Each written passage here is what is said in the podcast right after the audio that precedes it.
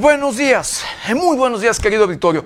Bienvenidos, bienvenidos a una emisión más de Noticieros 90 grados. Pues hoy, hoy es lunes, lunes 2 de mayo del 2022. Son las 7 de la mañana en punto. Yo soy José Maldonado y vámonos directo a la información.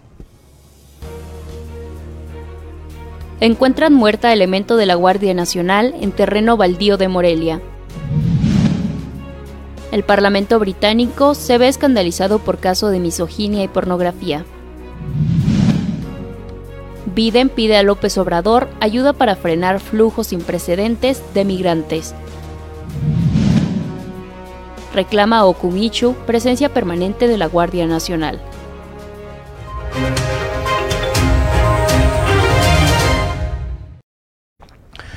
Bienvenidos, bienvenidos a una emisión más de Noticieros 90 grados. Pues sí, hoy ya es lunes, lunes 2 de mayo del 2022. Lunes, inicio de semana y por supuesto también ya un nuevo mes.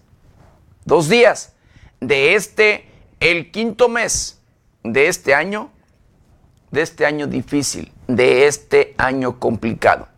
Y sí, el mes de las madres, o este mes precisamente el día que celebramos todos a nuestras madres en sí. Y sí, un mes que ya comenzó violento, desde el primer minuto, desde el primer minuto ha comenzado violento en todos los sentidos, en todos los rincones de nuestro país, donde los diferentes grupos criminales operan, donde los diferentes grupos criminales tienen el control, donde los diferentes grupos criminales sí están empoderados. Allí, allí eh, se han registrado, le vuelvo a repetir, desde los primeros momentos, hechos violentos.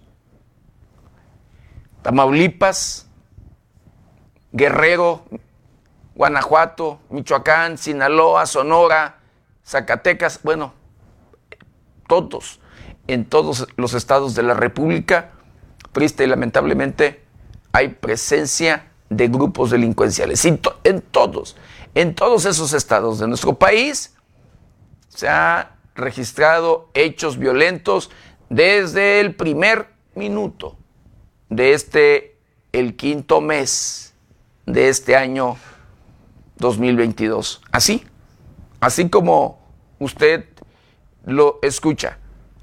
Eh, las muestras de músculo que se ven por diferentes lugares y que, triste y lamentablemente, las Fuerzas Armadas, pues, luego no pueden actuar. Que las Fuerzas Armadas, ya en estos tiempos, el hacer trabajo de investigación es, pues no, un trabajo de gratis, un trabajo que, pues, no se utiliza luego, de verdad, porque investigando saben, por supuesto, en dónde están. Investigando pueden ir y dar por los criminales o con los criminales, pero es algo que luego no les permiten. No les permiten ir a cumplir la ley. Así como usted lo escucha. Y constantemente escuchamos de elementos de las Fuerzas Armadas que de nada sirve hacer trabajo de investigación porque no se actúa, porque no se los permiten. Lamentablemente, así como usted lo escucha. Tan solo, nada más por citarle. Eh, fíjese, en una de las comunidades indígenas, pero que se han organizado, que se han allí eh, eh, coordinado entre los habitantes, por supuesto, y las autoridades comunales para ellos encargarse del tema de seguridad. Y esto después de que grupos delincuenciales ya estaban instalados en, pues, en lugar, en su propio municipio, en sus propias comunidades, en sus terrenos y demás, ¿sí? Y me refiero a Ocumicho, este lugar, esta comunidad indígena que ellos de manera organizada realizan rondas comunitarias. Los habitantes se turnan para ellos, como le vuelvo a repetir, encargarse de la seguridad en, tanto en el día como en la noche. Así como usted lo escucha. Hasta ciertas horas de la noche permiten eh, salir de la comunidad, de igual manera ingresar. Después, ya no. Y eso porque, sí, los grupos delincuenciales han intentado y han querido tener el control, quieren instalarse en ese lugar, pero ellos no se los han permitido, los han corrido, le vuelvo a repetir luego de que ya se han instalado. Y ese ha sido motivo para que eh, vayan y hayan secuestrado a, pues, a una de sus autoridades del lugar, incluso eh, locutor de ese, de ese municipio, de ese lugar, de esa comunidad indígena. Así como usted lo escucha.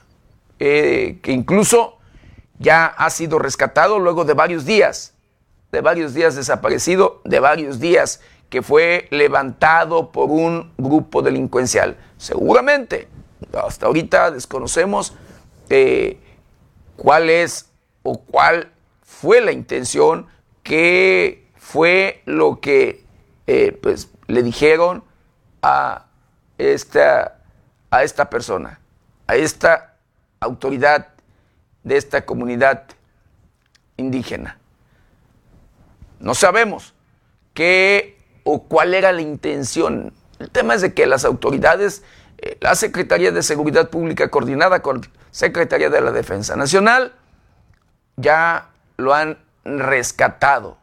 Este fin de semana fue liberado, fue rescatado y liberado, por supuesto, de, sus, de estos captores, criminales, delincuentes que lo tenían secuestrado.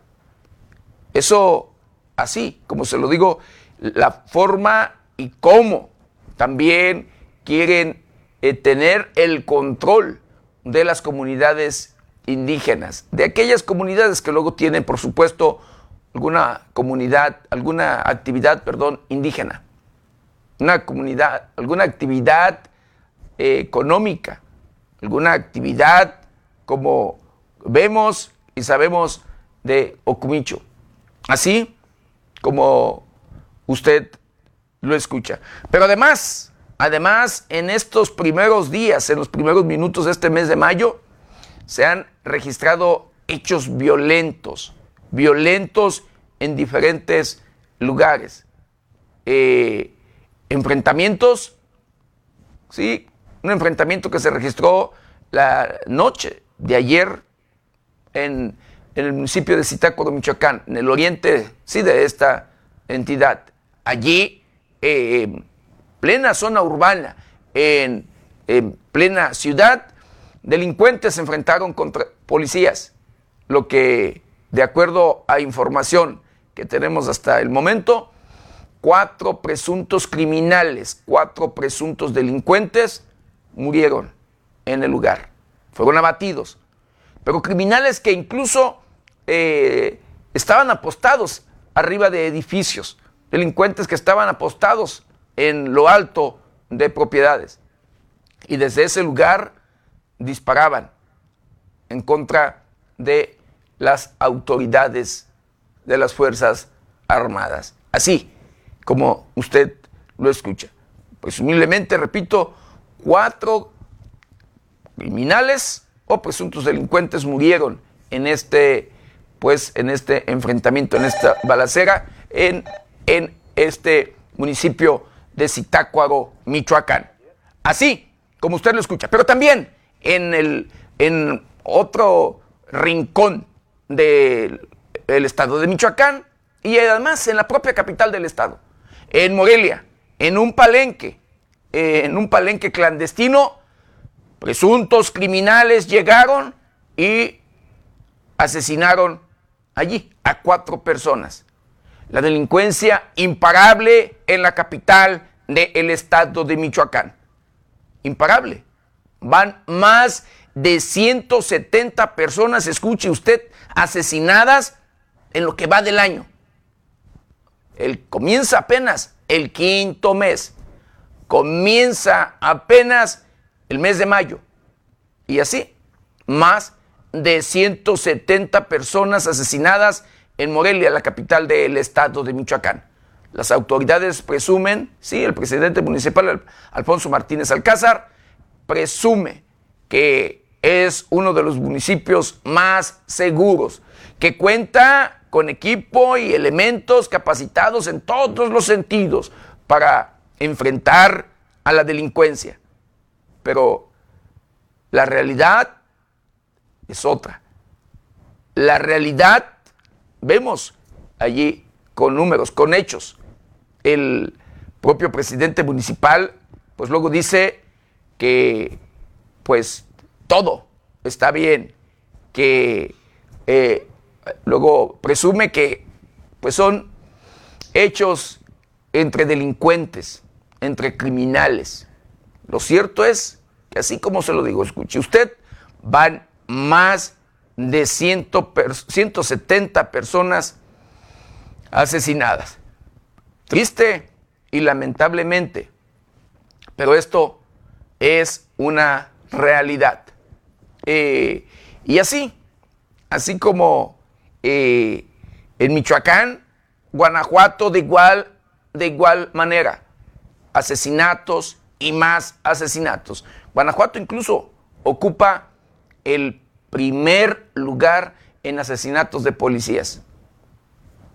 Guerrero, otro estado violento, otro estado donde los grupos delincuenciales hacen y deshacen, donde los grupos delincuenciales empoderados dan constantemente muestras de músculo y donde de manera descarada, así como usted lo escucha, instalan sus retenes o puestos de control como si fueran autoridades. Revisan a todo mundo, le piden información en todos los aspectos, le piden su credencial de elector y demás en sí. Y aguas. Hay de aquel que no traiga, ¿sí? Forma de identificarse. O de lo contrario, si llevan algún producto para su familia, algo, cualquier cosa para su hogar, se lo quitan. ¿Sí? Porque dicen, no permitirán que compren en otros lugares. ¿Y sabe por qué? Porque ellos tienen el control, porque ellos son los encargados de distribuir todo el tema de abarrotes, carnes y demás, e imponer, por supuesto, los precios. Así como usted lo escucha. Sí, igual que en otros estados de la República y por supuesto que en el propio estado de Michoacán, eh, es pues las cuotas, el cobro de cuota a los abarroteros, a los carniceros, a los productores de limón, de mango y cualquier otro producto agrícola que luego, luego eh, al que se dedican los agricultores en los diferentes lugares. Así, así las cosas, así la realidad. Y esto, esto lo saben las autoridades, esto lo sabe el gobierno.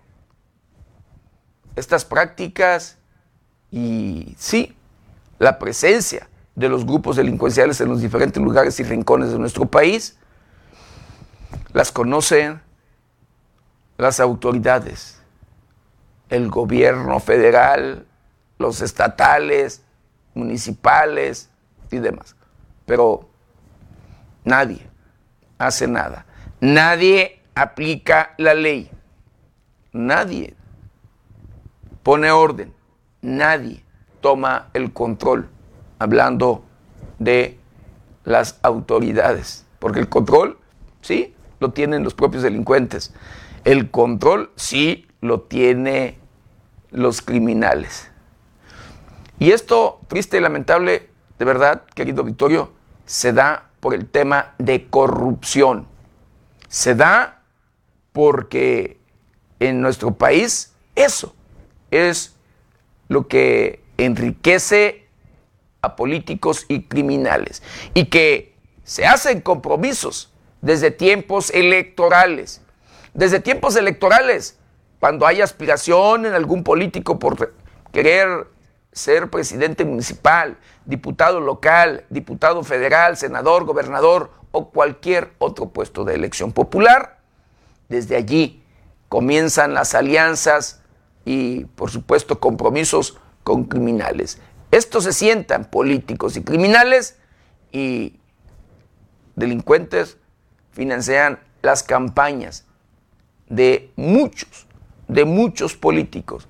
Y por eso luego ya como autoridades, luego de haber ganado eh, la elección ¿sí? y ocupar el puesto de elección popular, pues estos lo único que tienen que hacer es hacerse de vista ciega y de oídos sordos. Así como usted lo escucha. A pesar de que hay leyes, estas no se cumplen. Y en muchos de los casos, escuche usted, los gobiernos estatales luego alegan, luego, eh, pues sí, alegan este tema de la soberanía, de la autonomía y demás, para no permitir, en muchos de los casos, que el gobierno federal actúe. Aunque el propio gobierno federal, dicho incluso por el propio presidente de la República, de que sí, con su estrategia, su política, abrazos y no balazos. E incluso ha llamado a los grupos delincuenciales a que no se peleen. Así, usted lo ha escuchado, así lo ha dicho el propio presidente de la República, Andrés Manuel López Obrador, eh, que no se peleen. Nos llama a, a la cordura y demás. Híjole. Pero bueno, así las cosas. Por lo mientras, incluso vemos las humillaciones que le hacen a elementos del ejército, a personal de la Secretaría de la Defensa Nacional. Humillaciones constantes que se repiten en diferentes lugares, donde los desarman, los humillan, los golpean, amenazan, los pisotean. Híjole, de verdad, esto es triste. Cuando el ejército era de las Fuerzas Armadas más respetadas en nuestro país. El día de hoy cambiaron las cosas. El día de hoy ya es otra la historia, lamentablemente. Y así, esa es la realidad. Un escenario, híjole, de tristeza, un escenario de miedo, un escenario de verdad de terror, donde, le vuelvo a repetir, los grupos delincuenciales tienen el control. Constantemente dan muestras de músculo, constantemente hacen de las suyas. No les importa en lo absoluto el que arriben a los diferentes lugares, municipios, localidades de los diferentes estados de la República los cientos y cientos de efectivos de las Fuerzas Armadas, los cientos y cientos de elementos de la Secretaría de la Defensa Nacional, de la Guardia Nacional y de las policías estatales y municipales. ¿Sí? Así como usted lo escucha. No les importa en lo absoluto nada. Y sí, vemos de manera constante por las diferentes carreteras en los diferentes municipios, en las diferentes localidades, la presencia de elementos de la Guardia Nacional, de la Secretaría de la Defensa Nacional, de las policías estatales y municipales. Y los hechos delictivos se repiten, los hechos delictivos se registran. Los grupos delincuenciales, como le vuelvo a repetir, dan muestras de músculo. Así como usted lo escucha. Con prácticas incluso terroristas, de verdad, al fabricar explosivos, fabricar eh, luego pues bombas caseras y demás, que los propios centroamericanos, sí, caibiles de los estos de ejércitos de élite, luego de países centroamericanos, son los que enseñan, los que adiestran a los grupos delincuenciales en nuestro país. Así como usted lo escucha. Utilizan hasta drones, eh, hacen minas y, e instalan minas en diferentes lugares, minas explosivas, por supuesto, en diferentes lugares de donde tienen el control. Eh, y explosivos que a través de drones lanzan a donde luego está el enemigo y que incluso han utilizado en contra de las propias Fuerzas Armadas. Así como usted lo escucha. Coches, bombas y demás. Bueno.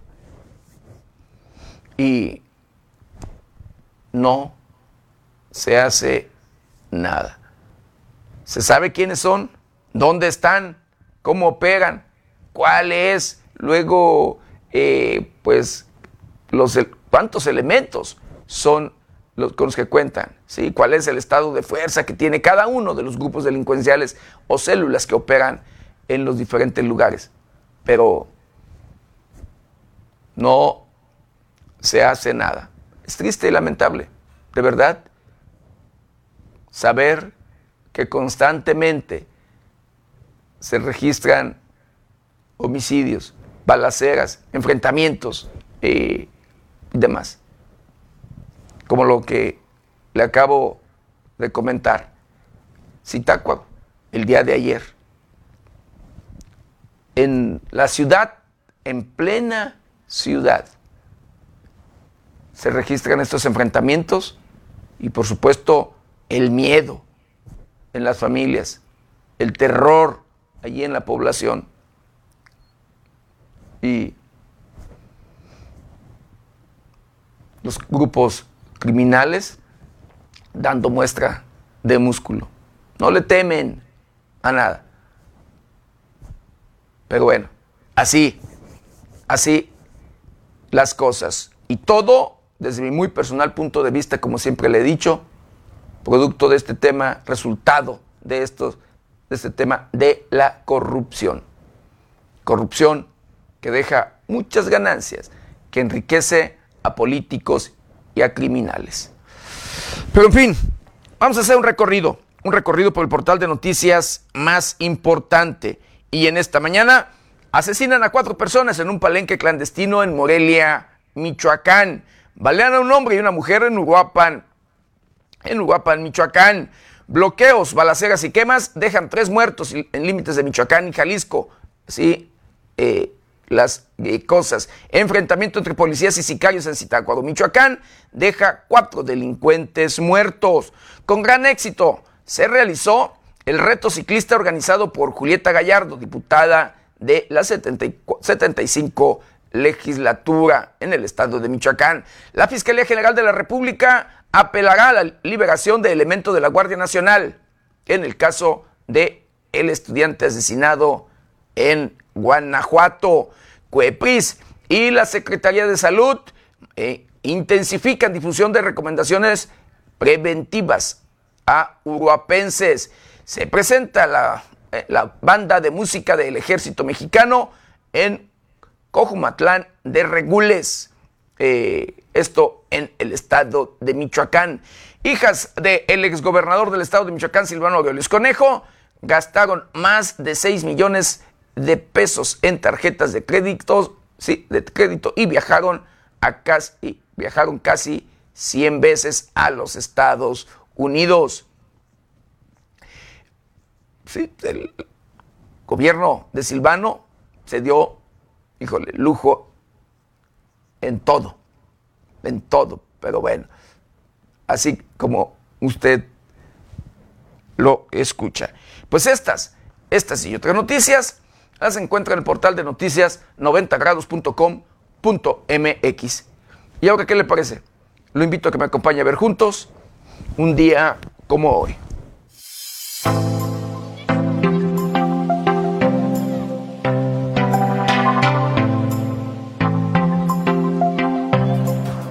Un día como hoy, 2 de mayo, pero del año de 1812, José María Morelos rompe el sitio en Cuautla impuesto por los realistas al bando de Félix María Calleja. En 1945 se conmemora la muerte de los pilotos de la Fuerza Aérea Expedicionaria Mexicana, Escuadrón 201. El 2 de mayo se celebra el Día Internacional contra el Bullying o el Acoso Escolar con el objetivo de concienciar sobre el riesgo del acoso escolar y el bullying en los niños y jóvenes a nivel mundial, así como buscar los mecanismos para evitar este mal que hoy se ha convertido en un terrible peligro para la población infantil y juvenil.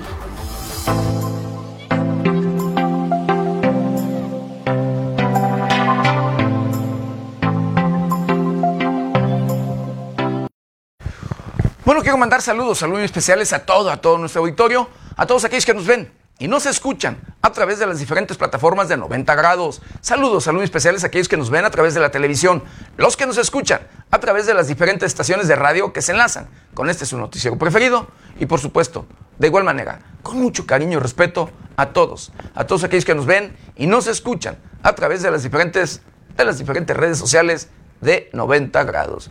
Por supuesto, un saludo muy especial a todos, a todos los profesionales que nos ven y nos escuchan después de las fronteras de nuestro país. Quiero mandar saludos muy especiales a Sergio Gómez, a Joaquín Talavera, a Rosa Antillán, a Héctor Gamiño, a Omar Ruiz Bravo, a Noemí Rodríguez, a Salvador eh, Rodríguez, a Sergio Cortés Eslava, a todos, de verdad, a la licenciada eh, María de Jesús Ramírez Ramírez. Agradezco los comentarios, el comentario de Rosa Antillán, que dice, muy buen día licenciado Maldonado, gracias por traernos el mejor noticiero, que tengan un excelente inicio de semana, feliz lunes, agradezco y correspondo por supuesto allí a sus buenos deseos. Héctor Gamiño dice, el ejército es muy competente y debe de salvaguardar a la ciudadanía y su seguridad. Saludos, por supuesto, agradezco también el comentario de Salvador Rodríguez. Dice, buen día, buen día José Maldonado. Dice, si hay ley, dice, de las más, si hay ley, la, ma, la del más fuerte. Ah, perdón, dice, bueno, sí hay ley, la ley de, la del más fuerte. ¿Qué manera de hacerse, de hacerse tontos? Tanto el gobierno estatal como el federal, del municipal, ni hablar. Nunca se había visto un gobierno tan descarado. Saludos y ánimos. Saludos, por supuesto, también a, a Tere Rodríguez, agradezco su comentario. Dice, hay que traer a Naivit Bukele. Agradezco de verdad, con mucho cariño y respeto, los comentarios de todo, de todo nuestro auditorio. Y bueno, ya de lleno, de lleno con la información, eh, iniciando con este tema, hablando de redes sociales que ahorita en la actualidad, pues es, valga, son indispensables y que eh, ayudan en todos los sentidos para eh, alertarnos, para saber, informarnos y demás de muchas, muchas cuestiones. En ese tema, la red social WhatsApp anuncia que alistaría una versión para utilizar una cuenta o su propia cuenta en dos teléfonos celulares. La aplicación de mensajería instantánea más utilizada y descargada a nivel mundial WhatsApp se encuentra desarrollando una función que muchos estaban esperando, la cual consiste en poder utilizar la aplicación en dos teléfonos a la misma vez.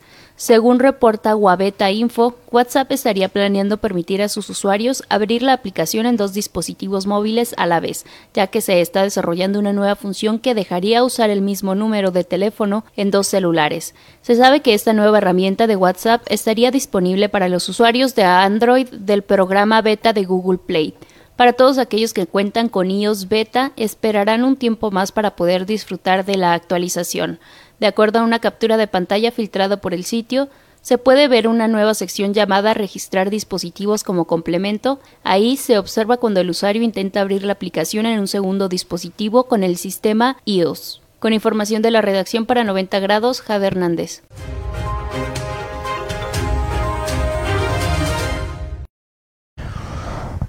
Bueno, y Parlamento británico se ve escandalizado por casos de, sí, de de mis, ay, por casos de de misoginia y pornografía.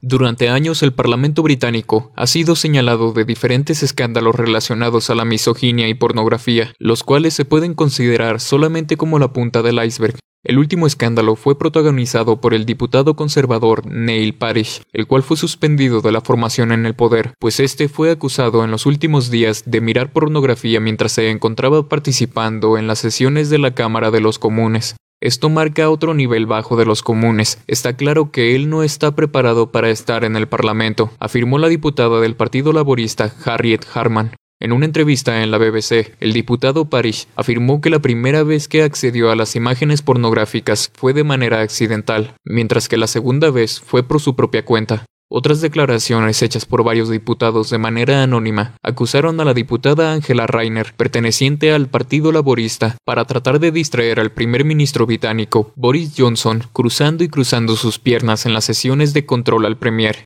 Los diputados compararon a Rainer con la actriz estadounidense Sharon Stone, donde realiza una escena similar en la película Instinto Básico. Con información de la redacción, para 90 grados, Jorge Tejeda.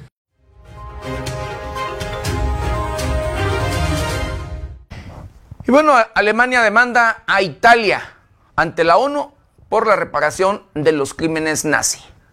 Alemania presentó una demanda ante el Tribunal Internacional de Justicia en contra de Italia, en la cual acusa a Italia de violación de la inmunidad soberana alemana por seguir aceptando los tribunales italianos demandas contra Berlín que exigen reparaciones por los crímenes cometidos por los nazis. Durante el año 2012, los tribunales italianos consideraron un número significativo de demandas en contra de Alemania, violando una sentencia jurisdiccional del Tribunal Internacional de Justicia decretada el 3 de febrero del 2012 la cual le otorga inmunidad jurisdiccional a Alemania como Estado soberano cuando se trata de demandas en cortes extranjeras por víctimas de crímenes nazis. Esa sentencia fue ganada por Berlín y el caso trató de un italiano que en el año 2008 logró que fuera respaldado por el Tribunal Supremo de Italia, donde exige una demanda de reparaciones a Alemania por haber sido deportado y esclavizado en el año de 1944 por el régimen nazi. Para Alemania, la sentencia constitucional italiana fue adoptada en violación consciente del derecho internacional y del deber de Italia de cumplir una sentencia del principal órgano judicial de las Naciones Unidas.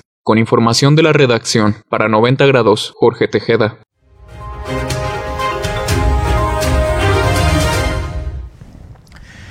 Bueno, eh, Kim Jong-un eh, insiste en la disuasión nuclear durante preparativos de un nuevo test nuclear.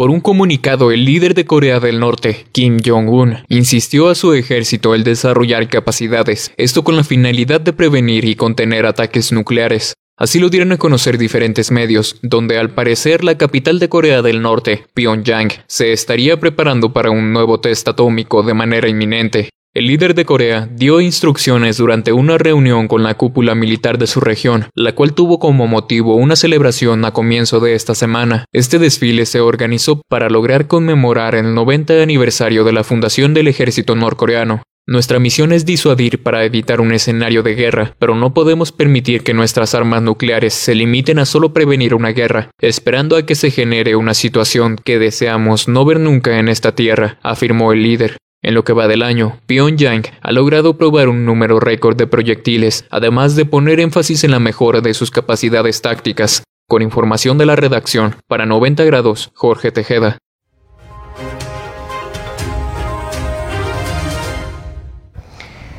Y bueno, en pleno festival de Mississippi, allá en los Estados Unidos, querido Vittorio, se registra un tiroteo, lo que deja como resultado un muerto y varias personas heridas. Un muerto y varios lesionados fue el saldo de un tiroteo que se registró en el Mudbog Mandes Festival en la capital de Mississippi, hechos por los que se logró la detención de dos personas. Así lo confirmó el sheriff de Hines Country, quien a través de una publicación en Facebook detalló que fueron seis disparos los que cobraron la vida de un hombre. El resto de los lesionados se encuentran estables y no están relacionados directamente con el tiroteo, señaló Tyre Jones, el sheriff de la localidad. Las otras víctimas fueron trasladadas a hospitales locales para atender sus heridas y la autoridad está en la búsqueda de los involucrados pues se cree que hubo varios tiradores, informó 90 grados.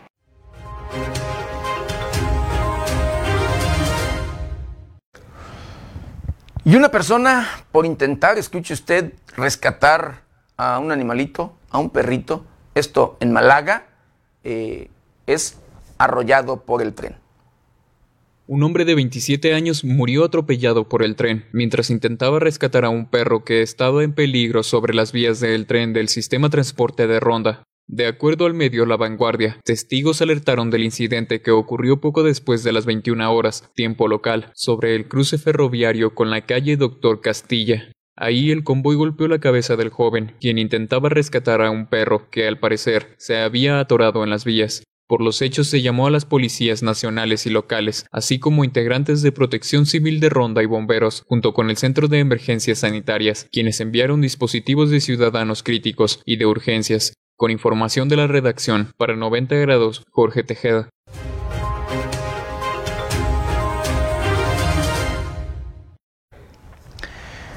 Bueno, el presidente de Estados Unidos pide al presidente de México ayuda para frenar flujo, sí, sin precedentes de migrantes. El presidente de Estados Unidos, Joe Biden, trató de coordinar con su homólogo mexicano Andrés Manuel López Obrador una estrategia común ante el flujo sin precedentes de migrantes que está llegando a la frontera común. Ambos líderes tuvieron una reunión virtual que la Casa Blanca calificó de constructiva y López Obrador tildó de cordial, en un momento en el que Biden está preocupado por la llegada a la frontera sur estadounidense de una cifra de indocumentados inédita en dos décadas. El encuentro virtual, al que la prensa no tuvo acceso, se produjo pocas semanas antes de la novena cumbre de las Américas, que se celebrará en junio en Los Ángeles y en la que es probable que ambos líderes se vean en persona. Biden y López Obrador estuvieron de acuerdo en la necesidad de crear herramientas más fuertes para gestionar los incrementos en la migración regional, dada la llegada sin precedentes de inmigrantes de todo el hemisferio a ambos países, según indicó la Casa Blanca en un comunicado. Para lograrlo, acordaron mejorar la colaboración para dar apoyo a los esfuerzos justos, humanos y efectivos para reducir la migración irregular y avanzar en el objetivo compartido de que los países de la región mejoren su capacidad de gestionar sus fronteras, apuntó el comunicado. En marzo se registró un récord inédito en 22 años en las detenciones de indocumentados en la frontera de Estados Unidos con México. Las autoridades fronterizas interceptaron a migrantes 221.303 veces, 33% más que en febrero, según datos de la Oficina de Aduanas y Protección Fronteriza de Estados Unidos. La nacionalidad de los migrantes que llegan está cambiando también. El 40% de los interceptados en marzo no eran ni de México ni de países centroamericanos, y muchos llegaron de Cuba, Nicaragua o Colombia, de acuerdo a los mismos datos. De momento, Estados Unidos deporta automáticamente a la mayoría de los indocumentados que llegan a su frontera sur sin darles la oportunidad de solicitar asilo, en virtud de una norma conocida como Título 42 y que está amparada en la pandemia. Con información de la redacción, para 90 grados, Jorge Tejeda.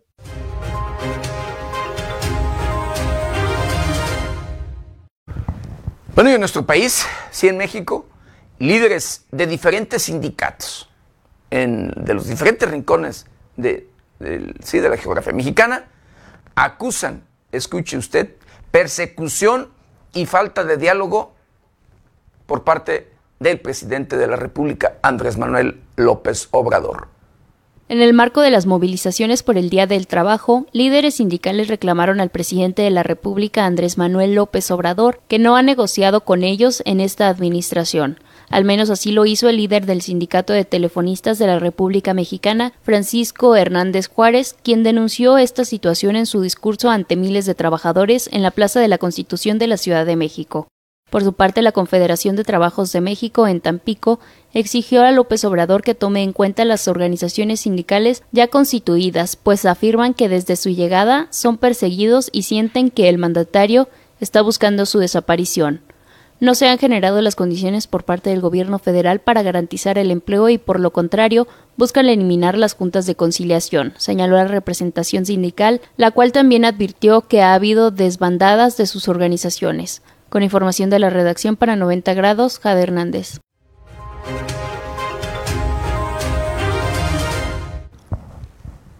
Y bueno, eh, usted recordará el Bronco, el exgobernador de Nuevo León, quien está preso.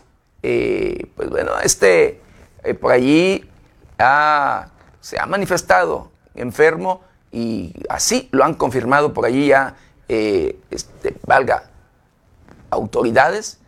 Pero este podría ser hospitalizado en unos, sí, luego de una orden judicial.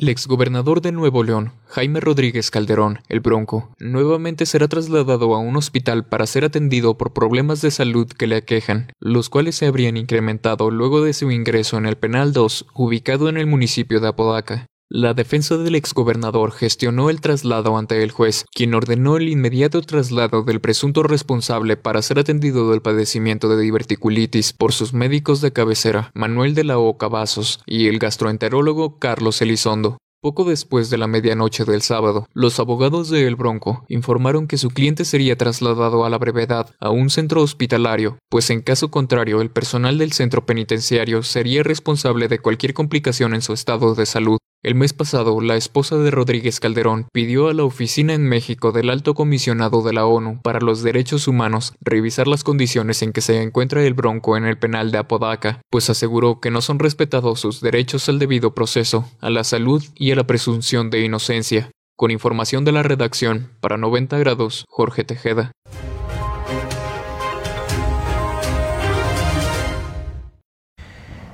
Y escuche usted, en Florida en su propia casa localizan el cuerpo de una mujer de 93 años en el congelador. El Departamento de Policía de Sebastián informó que el cuerpo de una mujer de 93 años fue hallado en un congelador en el garaje de su vivienda, en la costa este de Florida. De acuerdo a lo revelado por las autoridades, fue un vecino el que llamó a la policía, ya que estaban preocupados por no ver a Mary Hoskins durante un largo periodo de tiempo. Varios oficiales arribaron a la vivienda de la mujer e intentaron en múltiples ocasiones hablar con alguien, pero nadie les respondió. Ante la preocupación de que algo le haya sucedido, lograron conseguir una llave de la casa con la ayuda de un miembro de la familia fuera de la ciudad, y así lograron entrar. En el interior de la vivienda se encontraron con la hija de 64 años. Ella les dijo que no había visto a su madre desde hacía algún tiempo, lo que generó sospechas y decidieron inspeccionar la vivienda. Mientras los agentes revisaban la casa, un cuerpo fallecido fue localizado dentro de un gran congelador en el garaje, luego de que los detectives obtuvieron una orden de registro para la casa de Paddock Street, recuperaron el cuerpo de Mary Hoskins, de 93 años, así como otras pruebas. Finalmente la hija de la víctima fue trasladada a una estación de policía para su interrogatorio. Se desconoce por el momento si le han presentado cargos criminales a la mujer. Con información de la redacción, para 90 grados, Jorge Tejeda.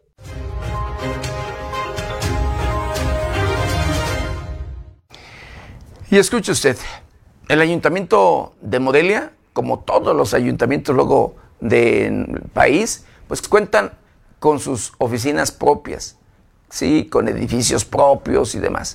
Eh, Morelia, el ayuntamiento de la capital del estado de Michoacán, cuenta igual con lo suyo, con su propia infraestructura, pero muchos funcionarios de la actual administración que encabeza Alfonso Martínez Alcázar prefieren tener una oficina alterna, una oficina privada, una oficina donde estén alejados luego de el personal que labora y por supuesto de la propia ciudadanía. y en este caso el ayuntamiento de, de Morelia, gasta más de 14 millones de pesos al año en renta de oficinas alternas para sus funcionarios que no quieren estar en sus propias instalaciones o en propia infraestructura. De manera anual, el Ayuntamiento de Morelia eroga 14.408.000 pesos en rentas. Así lo revela el área de la Secretaría Administrativa del Ayuntamiento de Morelia, en donde se detectan espacios alternos para el despacho del presidente municipal, síndico y secretario del ayuntamiento.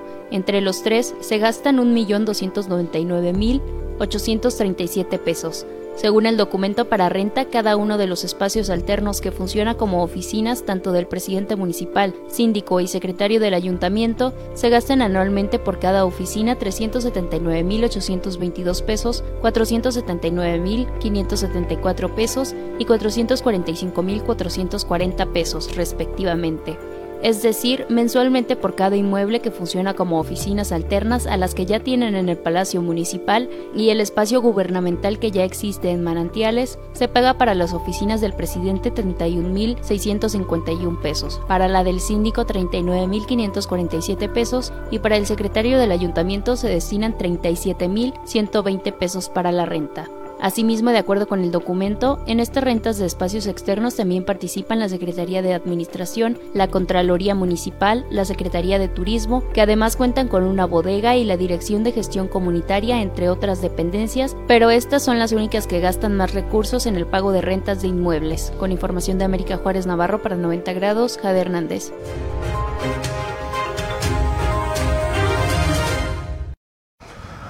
Imagínese usted, el propio presidente municipal que tiene su oficina cómoda, la más amplia en todos los sentidos en el ayuntamiento, como en todas las presidencias, por supuesto, pues este eh, busca y renta un lugar alterno, así.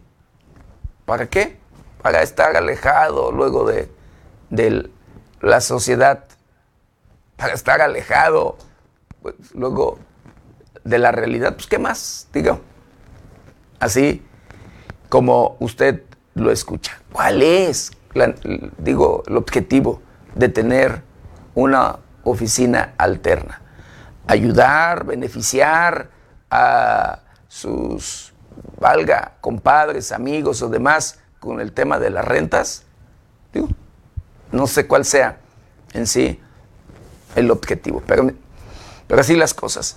Y bueno, denuncian trabajadores del DIF Michoacán que no les han pagado en los meses, sí, en dos, dos meses su salario. Trabajadores bajo el esquema de contrato y confianza del sistema DIF Michoacán anunciaron la falta de sus pagos salariales, retraso que ya va para los dos meses, pero incluso con amenazas les han expresado que si no están de acuerdo pueden irse. No es la primera vez que ocurren atrasos en los pagos, denunciaron los trabajadores, ya que en otras ocasiones también ha ocurrido esta situación. Otra vez nos dejaron de pagar dos meses, dice la denuncia que además argumenta que en la primera ocasión se había señalado que no había recursos por la aprobación del presupuesto, ahora solo que no hay dinero. Por temor a represalias evitaron dar su nombre, pero además expusieron que el comentario del área administrativa es que no hay dinero y si quieren están las puertas abiertas. A esto se suma que varios de los contratos vencen en junio y la indicación es darlas de baja. Esta denuncia se suma a la de trabajadores de otras dependencias estatales que están bajo el esquema de contrato y no se les han hecho el pago correspondiente. Incluso van algunos que reportan que desde que inició esta administración estatal sin el pago correspondiente, con información de América Juárez Navarro, para 90 grados, Jorge Tejeda.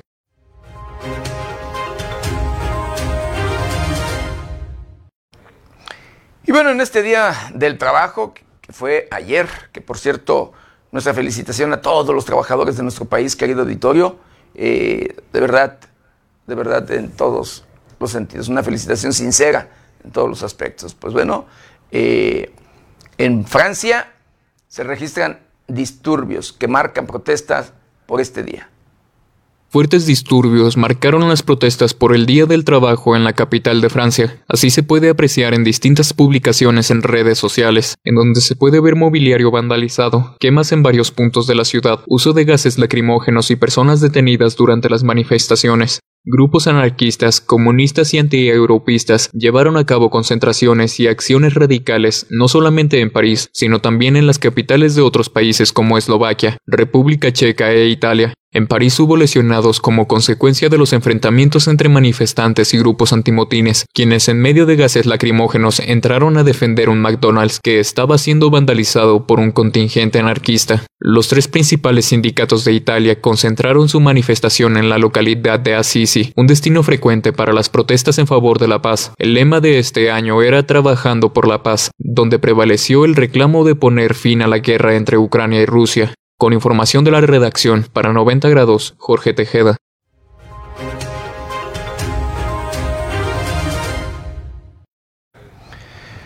Bueno, en Morelia, la capital del estado de Michoacán, y hablando del fraccionamiento más grande de Latinoamérica, querido Vittorio, es el lugar donde pues muchas personas luego, o asociaciones o X grupos, llegan y se aprovechan y por supuesto, invaden muchas propiedades, unas que luego no son habitadas, aunque ya son vendidas, otras que no son habitadas porque todavía no se venden. Bueno, allí expulsan a invasores de esas, de esas casas, de este fraccionamiento conocido o denominado como Villas de El Pedregal. Por medio de un operativo ciudadano, Vecinos del fraccionamiento Villas del Pedregal expulsaron a invasores de casas abandonadas, quienes las utilizaban para acumular los objetos que robaban al interior del fraccionamiento, conocido por sus altos índices de inseguridad. Tras la acción organizada por parte de los vecinos, se detuvieron a dos hombres y una mujer, a quienes se les encontraron artículos que habían sido sustraídos a vecinos de Villas del Pedregal, quienes identificaron sus pertenencias y acordaron quemar las restantes. Ante la falta de efectividad por parte de la Policía de Morelia, Policía Michoacán y la Guardia Nacional para brindar seguridad a estos asentamientos humanos, los habitantes de esta zona han decidido tomar justicia por su propia mano. Con información de la redacción para 90 grados, Jade Hernández.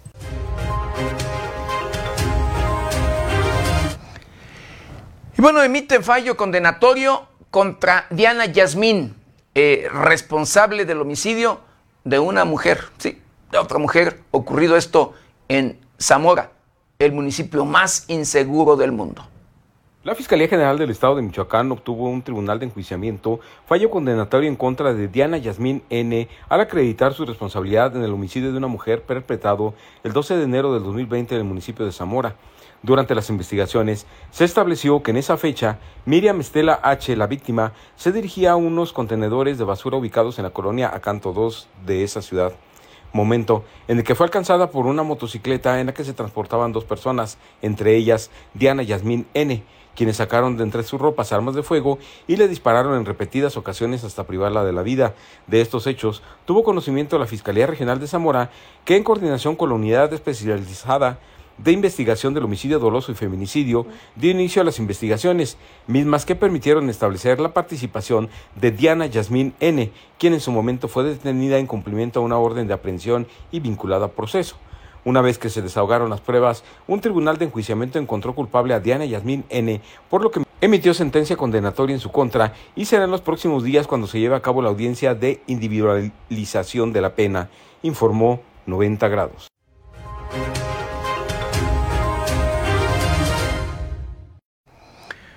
Pues vaya golpe, ¿sí? Le dieron a los Correa, la familia michoacana, esto en el oriente del estado de Michoacán, en el municipio de Ciudad Hidalgo. Luego de que personal de la Secretaría de Seguridad Pública en coordinación con la Secretaría de la Defensa Nacional, eh, pues desmantelan un narcocampamento, ¿sí? Un campamento criminal, esto y precisamente bastión de los Correa en el municipio de Hidalgo, Michoacán. Allí aseguraron vehículos, armas y hasta granadas.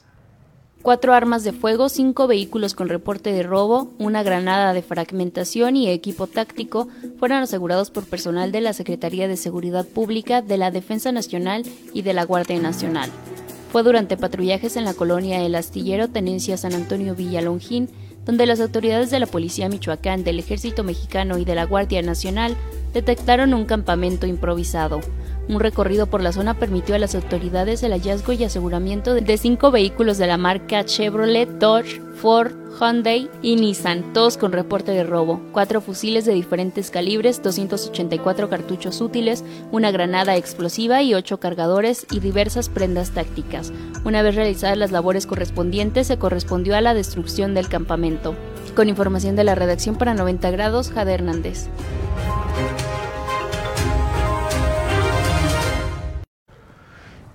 En otro lugar donde también los grupos criminales hacen de las suyas y tienen el control en todos los sentidos y que incluso, de verdad, mire, eh, han sido capaces de quemar bosques de manera intencionada y esto con el pretexto supuesto, el pretexto de el control del, lugar eh, es en Huapan, Michoacán. Allí incendiaron eh, bosques, incendios que estarían pues por supuesto ligados a la lucha, presumiblemente, escuche usted, del crimen organizado. En ese lugar eh, localizaron cadáveres y cargadores de armas de fuego y el propio titular del Ejecutivo de Michoacán, Alfredo Ramírez Bedoya, acude a revisar la estrategia de seguridad en la localidad. Un fin de semana marcado por la violencia y los incendios forestales es el que se vivió en el municipio de Uruapan. De manera extraoficial, se ha conocido que los incendios fueron provocados por el crimen organizado e incluso han sido localizados dos cuerpos cerca de equipo táctico y cargadores de arma. Entre tanto, el gobernador Alfredo Ramírez Bedoya se trasladó a Uruapan para supervisar la estrategia de seguridad y el combate a los incendios. Fue el pasado viernes que comenzaron una jornada de enfrentamientos, bloqueos viales y quemas de vehículos entre el cártel Jalisco y las células delictivas que operan en Uruapan como los Viagras, Caballeros Templarios y Familia Michoacana. La jornada de violencia que inició la tarde del viernes culminó la madrugada del sábado con el incendio del cerro del ejido de San Francisco. Trascendió que la quema forestal fue causada por miembros del crimen para impedir que sus rivales se escondieran entre la vegetación. Horas después, brigadas localizaron en el cerro dos cuerpos calcinados junto con chalecos tácticos y cargadores para arma larga. El gobierno estatal, asimismo, sugirió que los incendios fueron provocados. En reunión con el Gabinete de Seguridad en Uruapan, afinaron la estrategia para combatir los incendios forestales en zonas entre las regiones del Estado, seguimiento de trabajo y no ceder ante quienes intentan acabar con el recurso natural, publicó la Administración Estatal en redes sociales. En reunión con el Grupo de Inteligencia Operativa en Uruapan, encabezada por el gobernador de Michoacán, Alfredo Ramírez, dieron seguimiento a las labores preventivas contra los incendios forestales y la estrategia de seguridad que se implementa en la región indicó la Secretaría de Seguridad Pública del Estado. Con información de la redacción para 90 grados, Jade Hernández.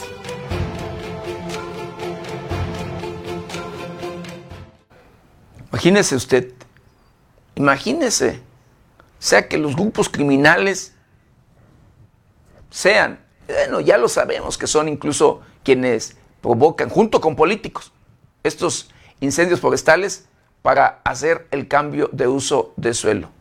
Aquí, en este caso, fue que, que para evitar que los grupos criminales contrarios se internen en los bosques. Así, imagínese usted, a lo que llega la delincuencia. Híjole, no, no, no, no, pero en fin, así, así las cosas, triste y lamentablemente. Y en Morelia, la capital del estado de Michoacán, detienen a un conductor de un camión con droga. Intentó investir a policías. El chofer de un camión de pasajeros fue detenido por agentes de la policía de Michoacán en posesión de droga, luego de intentar darse a la fuga. Los hechos tuvieron lugar entre la noche del sábado y la madrugada del domingo, cuando agentes detectaron al conductor de un camión del servicio de transporte público en actitud sospechosa por lo que le marcaron el alto. Sin embargo, el hombre aceleró la marcha para escapar y en su intento de darse a la fuga quiso embestir una patrulla, pero finalmente fue detenido. Al sujeto se le aseguró una sustancia con las características de la metanfetamina y finalmente fue puesto a disposición de las autoridades correspondientes. Con información de la redacción para 90 grados, Jade Hernández.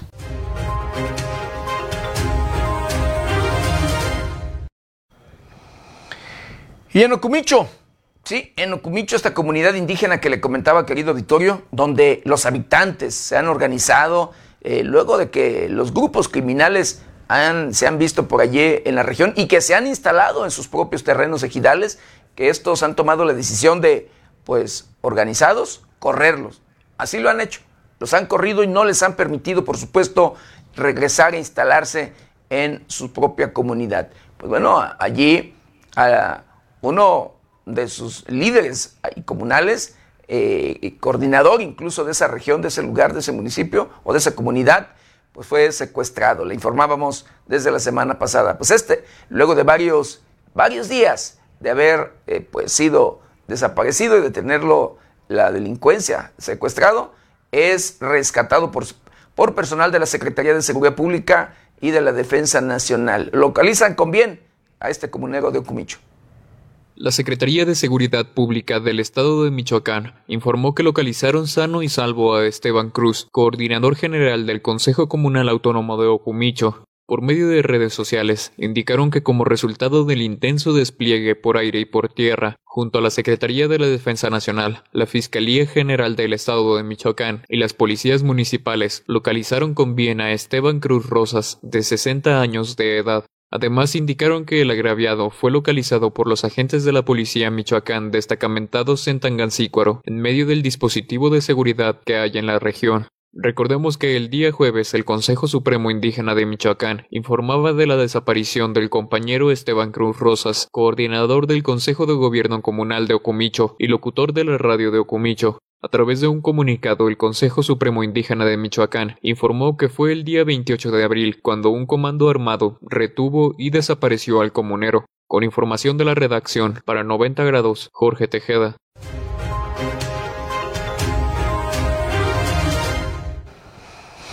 Así, pues bueno, ni, ni tan sano, ¿eh? Ni tan sano fue localizado porque fue torturado, fue golpeado por los grupos por este grupo delincuencial, por estos criminales que lo tenían secuestrado. Pero bueno, está eh, vivo y pues él por ahí se encuentra ya en, con su familia en su propia comunidad.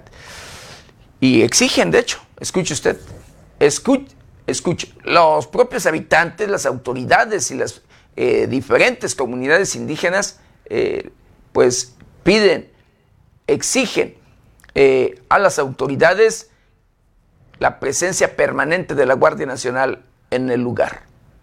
El día 30 de abril del año en curso, alrededor de las 7 horas, fue localizado con vida Esteban Cruz Rosas, coordinador del Consejo de Gobierno Comunal de Ocumicho, quien también es comunicador comunitario.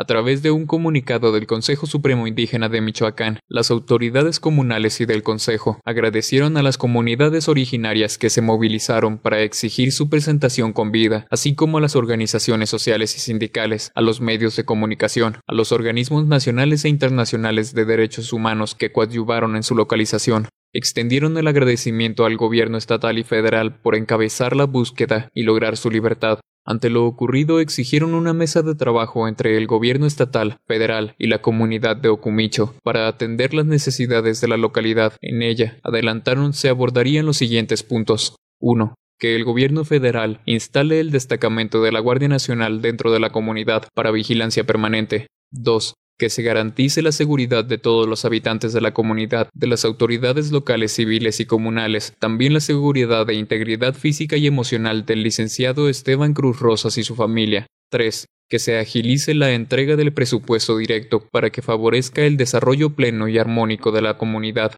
4. La entrega de las unidades vehiculares para el patrullaje permanente, armamento y equipo complementario para el desempeño de la seguridad pública. La comunidad está indefensa, argumentan. Con información de la redacción, para 90 grados, Jorge Tejeda.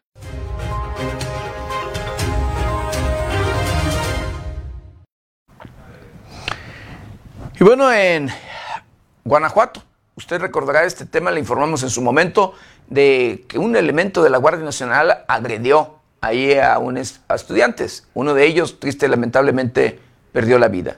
Este elemento fue detenido y puesto a disposición de las autoridades correspondientes, pues este ya fue dejado en libertad. La Universidad de Guanajuato reprochó que fuera puesto en libertad el elemento de la Guardia Nacional, quien fuera señalado como el responsable de disparar en contra de estudiantes de la Facultad de Agronomía en Irapuato, asesinando a uno de ellos. Por medio de un comunicado, la Universidad de Guanajuato refirió que el integrante de la Guardia Nacional fue liberado después de que se dictó, en audiencia de formulación de imputación, auto de no vinculación a proceso, al elemento supuestamente responsable del incidente. Nos sorprende que la imputación de la Fiscalía General de la República haya sido por el delito de tentativa de homicidio, cuando fue privado de la vida uno de nuestros estudiantes y otra estudiante fue gravemente lesionada, dice el comunicado. La universidad puntualizó que la imputación no coincide con lo que reza el comunicado 055 nacional de la Corporación de la Guardia Nacional y señaló que cuenta con indicios de que supuestamente estén involucrados más elementos de la Guardia Nacional. Exigimos que las autoridades competentes realicen una investigación profunda, exhaustiva y rigurosa, acorde a la gravedad del ataque perpetrado en contra de integrantes de nuestra comunidad estudiantil. Exigimos justicia, concluye el comunicado. Con información de la redacción, para 90 grados, Jorge Tejeda.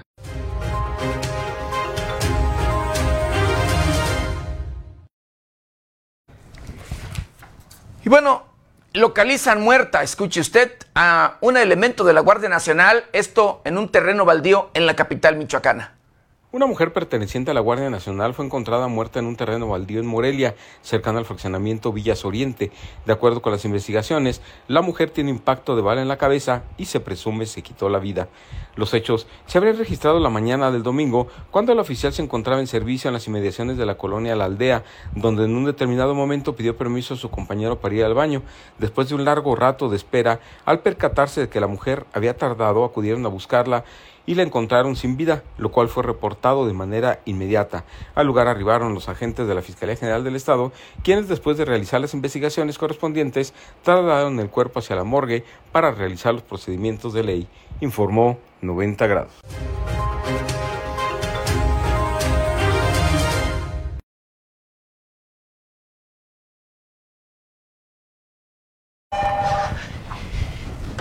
Y bueno, eh, localizan en una, escuche usted, una fosa clandestina con al menos 13 cuerpos. Esto en León, Guanajuato.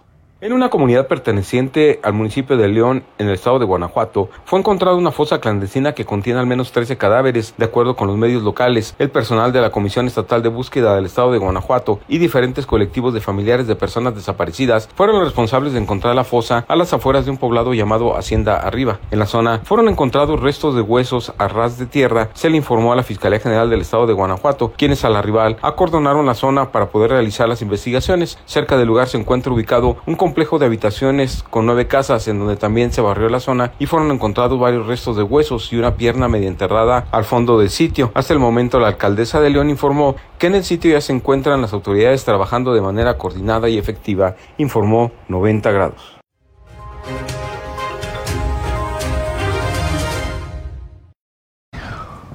Bueno, y en el estado de Morelos es detenido, sí, el señorón, un delincuente, un criminal eh, un objetivo delincuencial considerado líder de un grupo que opera en aquel estado, en el estado de Morelos.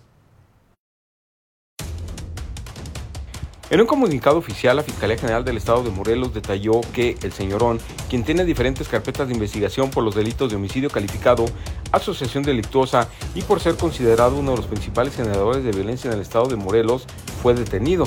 Francisco Javier, alias el señorón, se encuentra relacionado con el asesinato de al menos tres médicos en Puente Ixtla, suscitados en abril del año 2020. Por estos mismos hechos, fueron vinculados a proceso dos personas, las cuales una de ellas es cercano al detenido. El pasado mes de julio de 2021, la Fiscalía General de Morelos ofreció una recompensa de hasta 500 mil pesos a quien aportara información veraz y útil para poder localizar y detener al señorón. El detenido es considerado líder del grupo delincuencial Los Colombianos, el cual se encuentra vinculado al cártel Jalisco Nueva Generación mismo que montó una red de laboratorios clandestinos en diferentes municipios de Morelos, los cuales servían para la elaboración de drogas sintéticas, las cuales eran exportadas a Estados Unidos. Tras la detención del señorón, fue puesto a disposición de un juez de control y trasladado al Centro de Justicia Penal Federal de Guanajuato, informó 90 grados.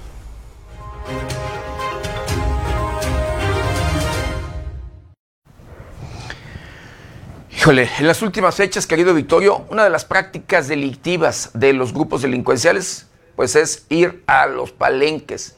Es una práctica de, de hace años, no, no nada más de ahorita, de fechas recientes, pero en estas, en estas últimas fechas ha sido muy común que se repitan estas, pues, estas historias, triste y lamentablemente. Los atentados, los asesinatos, asesinatos múltiples, que usted recordará, eh, por ejemplo, uno de los últimos, eh, en esto registrado en Michoacán, en el municipio de Sinapecuaro, donde en el lugar, en el lugar, en este palenque, en, este lugar de pelea de gallos, murieron 19 personas. Minutos después, al recibir atención médica, eh, o estar recibiendo atención médica, murió una persona más, lo que sería la número 20. Eh, más tarde, la madrugada, ya al día siguiente, pues se da a conocer de la muerte de una persona más que sería la número 21. Esto en un palenque. La misma fecha allí de eh, este hecho registrado en Sinapecuaro, pero en Villamadero, en, también en el estado de Michoacán, y en un palenque también. Allí otro grupo criminal llegó y asesinó a cuatro personas. Eh, valga, en otros lugares y municipios de la geografía michoacana y del país, querido Vittorio. De igual manera, eh, los grupos delincuenciales llegan hasta estos lugares donde se practican estas peleas de gallos, que es muy común, de verdad, donde pues a los líderes criminales pues les gusten este tipo de pues de deportes, le llaman ellos las peleas de, de gallos. En Morelia el día de ayer, de igual manera, querido auditorio en la capital del estado de Michoacán, en un palenque, sí, en un palenque clandestino, de igual manera, allí grupos criminales llegaron y pues dispararon sus armas en contra de los allí presentes, dejando también como resultado cuatro personas eh, muertas. Eh, bueno, en un palenque, esto en, eh, en, allá en Ciguatanejo, Guerrero, un hecho de esta naturaleza, un, ataque, deja dos personas muertas y cuatro personas lesionadas. Allá, le vuelvo a repetir, en, en Ciguatanejo, Guerrero. Pero los actores, los presuntos actores materiales serían eh, criminales, o, sí, o integrantes de un grupo delincuencial del estado de Michoacán. Un saldo de dos personas muertas y cuatro heridas es el que dejó un ataque armado en un palenque clandestino del municipio de Cihuatanejo, en Guerrero, donde operan activamente varios grupos del crimen organizado. Los hechos tuvieron lugar la noche del sábado, cuando decenas de personas se hallaban en un palenque clandestino en el turístico municipio de Cihuatanejo.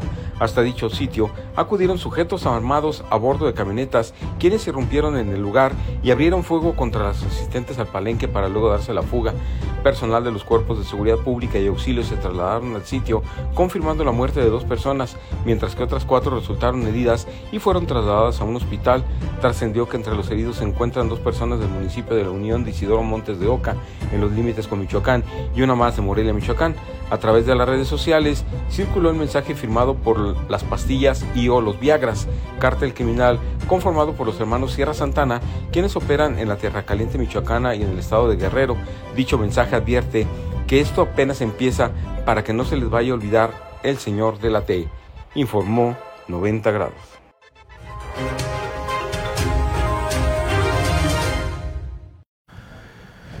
Usted recordará que le informamos, querido auditorio, de que en Cancún, sí, allí, eh, pues asesinaron a dos extranjeros, a dos canadienses. Las autoridades han dado a conocer ya la detención de un presunto, el presunto responsable, autor material de este doble asesinato. Esto en Escaret, allá en Quintana Roo. Autoridades de Quintana Roo y la Ciudad de México lograron la detención del presunto autor intelectual del asesinato de dos ciudadanos canadienses, registrado el pasado mes de enero. El domingo la Secretaría de Seguridad y Protección Ciudadana dio a conocer la detención de Oscar Iván N., uno de sus cómplices, en la alcaldía de Gustavo Madero de Ciudad de México. Fue el pasado 21 de enero que sicarios asesinaron a dos ciudadanos canadienses en el complejo turístico del parque temático Excaret, municipio de Solidaridad Quintana Roo.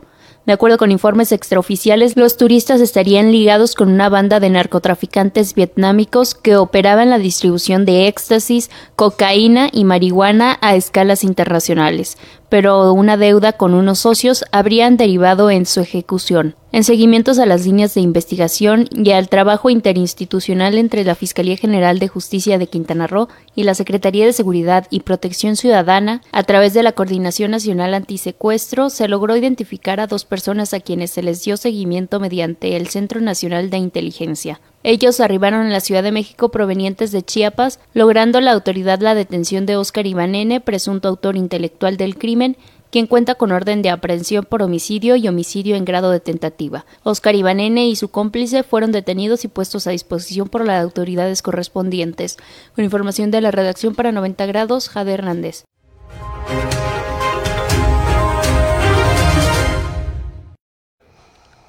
Pues bueno, autor intelectual. Aclarando aquí, autor intelectual de este doble asesinato registrado en Escaret, allá en el estado de Quintana Roo. No, ya los criminales no respetan en lo absoluto nada. Y digo, eh, los lugares, me refiero por el tema turístico, que Quintana Roo, turístico, ya también se registran hechos de violencia. En, pues no se diga en Acapulco y en otros lugares turísticos también, eh, donde pues los criminales tienen presencia y allí también llevan a cabo pues estos delitos. Y bueno, eh, jóvenes evitan supuesto arresto luego de que joven gana piedra, papel o tijera. Un video ha generado gran polémica ya que muestra el momento en el que un grupo de jóvenes supuestamente se salvan de un arresto luego de que una joven le ganara un juego de piedra, papel o tijera a supuestos oficiales. La grabación fue compartida a través de la plataforma de TikTok. Ahí se muestra que al menos cinco de los jóvenes que se encuentran en un bote, ellos supuestamente iban a ser arrestados, pero no pasó así porque una de las chicas jugó una partida del famoso juego de manos, piedra, papel o tijera con uno de los oficiales para salvarse del delito. El supuesto alguacil ganó la primera ronda y la mujer las dos siguientes. Salimos de un delito grave con piedra, papel o tijera, se lee en la descripción del video. Como era de esperarse, el momento generó gran polémica ya que muchos piensan que los supuestos oficiales fueron relajados con los jóvenes debido a la belleza de la joven con la que jugó. Hasta el momento se desconoce si el video fue una broma o si los policías realmente pertenecían a una corporación estadounidense. Con información de la redacción para 90 grados, Jade Hernández.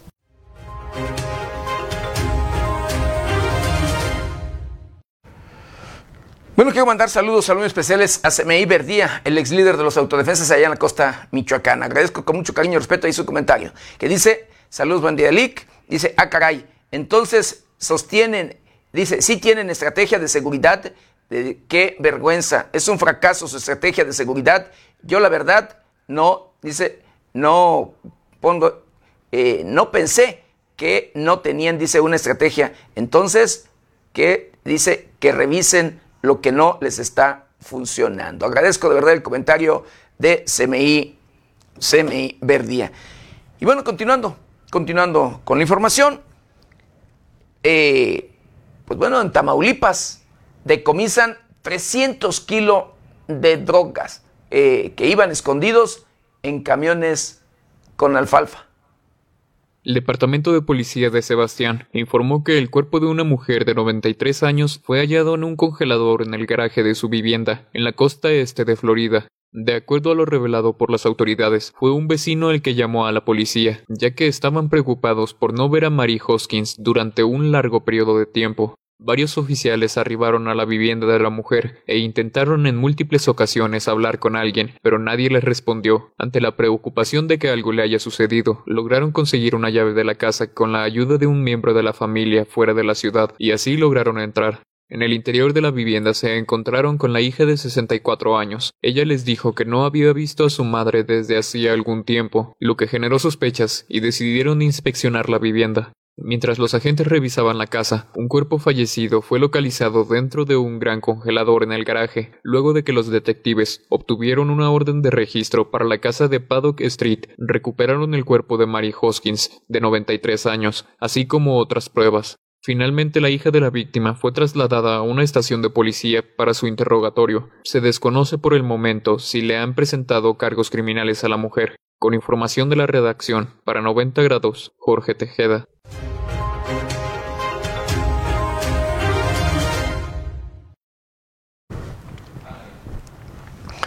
Y bueno, los calores continúan de manera preocupante. Bastante calor que hace en los diferentes rincones de nuestro país, querido auditorio. Yo no sé usted cuál es el clima que vaya, eh, registra en su propio lugar de origen, pero en lo general está haciendo bastante calor. Incluso eh, se han registrado calores de más de 40 grados, querido auditorio, de verdad.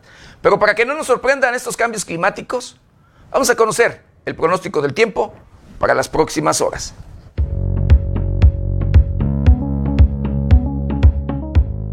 El Servicio Meteorológico Nacional de la Conagua le informa el pronóstico del tiempo.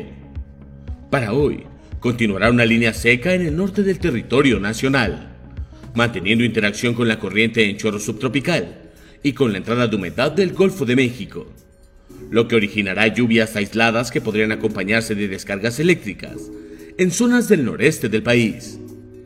Por otro lado, un canal de baja presión sobre la mesa del centro y otro en el sureste de la República Mexicana, así como la entrada de humedad del Golfo de México y el Mar Caribe.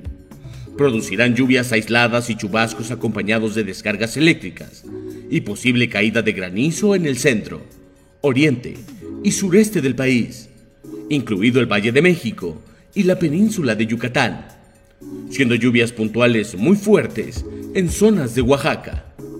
Finalmente, continuará el ambiente vespertino cálido a caluroso sobre gran parte del territorio mexicano, con temperaturas muy calurosas superiores a 40 grados Celsius en regiones de Michoacán, Guerrero, Morelos, Veracruz y Oaxaca.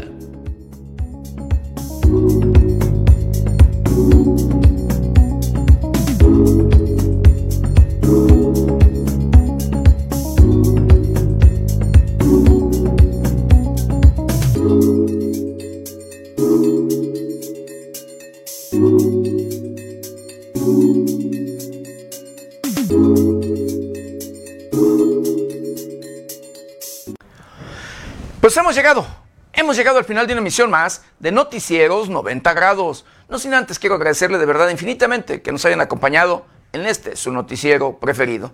De igual manera, agradecerle que nos ayuden a compartirlo para llegar a todos los rincones del planeta. Yo lo espero mañana, mañana ya martes, de 7 a 8 de la mañana. Nuestro querido compañero Luis Manuel Guevara, en sustitución de Berenice Suárez, de 8 a 9 de la noche. Y recuerde, Lávese las manos constantemente con agua y jabón. Utilice gel antibacterial, cubrebocas, careta de ser posible. Guarde su distancia. Sí, cuídese y cuide a los suyos. Que tenga un excelente y exitoso inicio de semana. Yo soy José Maldonado. ¿Está usted bien informado?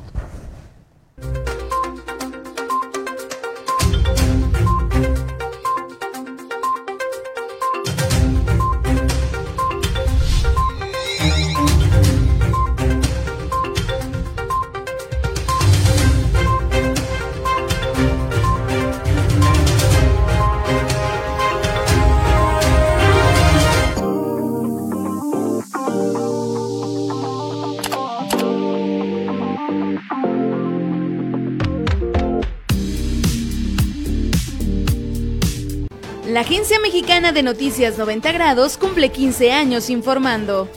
Desde sus inicios, este medio de comunicación ha tenido como ejes rectores la veracidad, objetividad y liderazgo de la noticia.